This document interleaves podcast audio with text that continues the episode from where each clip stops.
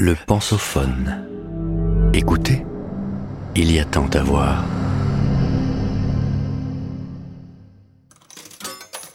Plan de relance économique, d'où vient l'argent?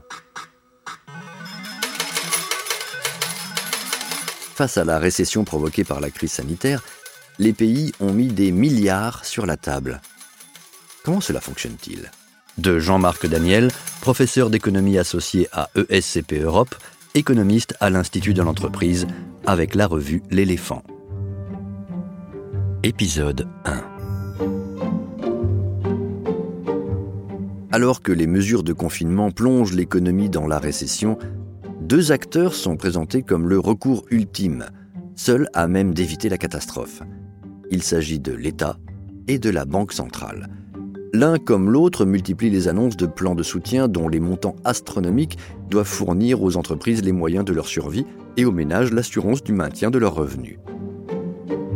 La question qui vient à l'esprit à l'écoute de ces annonces qui donnent le tournis est évidemment d'où vient cet argent? Soyons clairs, il ne vient pas de nulle part. Il est en effet créé ex nihilo, au point que certains n'hésitent pas à parler d'argent magique. Chose importante souvent ignorée, le maillon essentiel de cette création n'est en fait ni l'État, ni la Banque centrale, mais le réseau de banques commerciales. Création monétaire. Pour bien comprendre cela, il faut revenir sur le mécanisme de création de monnaie. Pendant des siècles, la monnaie de référence était métallique, essentiellement de l'or. Sa quantité sur un territoire donné, que l'on appelle la masse monétaire, et qui représente la capacité de dépense des agents économiques, n'augmentait qu'à la suite de la découverte d'un filon ou du fait d'un transfert de monnaie venant d'un autre pays suite à des excédents commerciaux. La nature de la masse monétaire, et donc l'évolution de son volume, ont changé avec l'apparition des banques. La difficulté à transporter l'or physiquement a en effet conduit à lui substituer dans les déplacements des billets à ordre. Ceux-ci pouvaient être échangés en tout lieu bénéficiant de la présence d'une agence bancaire contre de l'or. La banque initiale est donc un organisme qui reçoit des dépôts sous forme d'or et met en circulation des billets aussi bons que l'or. As good as gold, comme disent les Américains à ceci près qu'elle se convainc assez vite qu'il est absurde de laisser inactif l'or qui s'accumule dans ses caisses. Elle le remet donc en circulation en le prêtant. Supposons qu'une banque reçoive 100 en pièces d'or. Elle émet ipso facto l'équivalent sous forme de billets. Puis sur les 100 reçus, elle décide d'en prêter 80 en or. L'emprunteur, pour des raisons de commodité d'usage et de transport, lui rapporte cet or et demande des billets. Il y a dès lors 100 en or à l'actif de la banque, tandis qu'elle a mis en circulation l'équivalent de 180 en billets. La banque recommence le processus et prête de nouveau une partie de l'or qui lui revient quasi instantanément. Ainsi, ayant reçu 100 en or, la banque reprête cet or successivement à diverses personnes, opérant systématiquement, pour des raisons de sécurité, une réfaction sur la quantité qu'elle remet en circulation. Elle reprête chaque fois gamma fois la somme qu'on lui a rapportée. Gamma, en grec, est comme C en latin, première lettre à la fois de crédit et de confiance. La quantité totale de billets qu'elle a mise en circulation est 100 fois 1 plus gamma plus gamma 2 plus gamma 3 plus gamma, etc., etc. Soit 100 divisé par 1 moins gamma.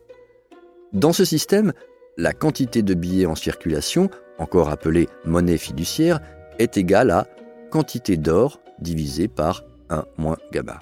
Ainsi, pour l'équivalent de 100 en or, si elle reprête à chaque fois 60% de ce qu'on lui rend, elle aura mis en circulation l'équivalent de 250 en billets. Tout dépend donc de la stratégie de la banque. Si elle n'est pas prudente, gamma égale 1 et la quantité de monnaie fiduciaire qu'elle émet est infinie. La banque peut potentiellement prêter sans limite. Mais si elle est très timorée, gamma égale 0 et la quantité de monnaie en circulation est strictement égale à la quantité initiale en or.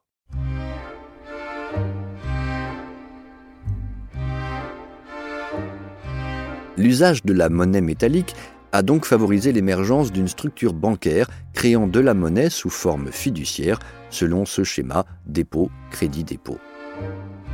En d'autres termes, l'or déposé à la banque permettait de distribuer des crédits aux particuliers ou aux entreprises, lesquels remettaient une partie de cet argent sur leur compte bancaire, et ainsi de suite. Ainsi, la masse monétaire créée était la somme de tous les équivalents or que les banques ont mis en circulation, de tous les engagements de fournir de l'or qu'elles ont pu prendre.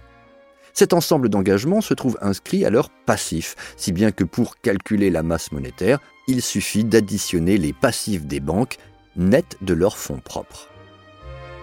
Ce mécanisme de création monétaire a connu une mutation dans les années 70. Il dépendait jusque-là de deux éléments, la quantité d'or susceptible de circuler d'une part, et ce qu'on appelle les règles prudentielles, qui déterminent gamma, la part que l'on peut prêter sur la base de l'or qu'on a, d'autre part. Or, les accords de la Jamaïque de janvier 1976 ont éliminé l'or du jeu monétaire. Les banques ont alors continué, et continuent toujours, de créer de la monnaie selon un mécanisme de crédit, mais simplement sans l'adosser à un dépôt initial d'or. La séquence de la création monétaire, résumée dans l'expression anglaise Loans make deposits, est ainsi devenue crédit, dépôt, crédit. La disparition de l'or a en fait atomisé le crédit. Désormais, une banque prête non pas sur la base de sa surface financière, mais sur la base de la qualité des projets des emprunteurs. Pour qu'elle crée de la monnaie et réalise pleinement son métier, il lui faut attirer des entrepreneurs porteurs de projets rentables et non pas des déposants porteurs de ressources financières. La masse monétaire reste définie comme la somme du passif des banques, déduction faite de leurs fonds propres et des crédits interbancaires. En France, la masse monétaire, juste avant le confinement, s'établissait à 2500 milliards d'euros. En Allemagne, ce montant était de 3200 milliards d'euros. Aux États-Unis, il atteignait 14 500 milliards de dollars. Vous venez d'écouter le premier épisode de cette série. Retrouvez-en l'intégralité sur lepensophone.fr.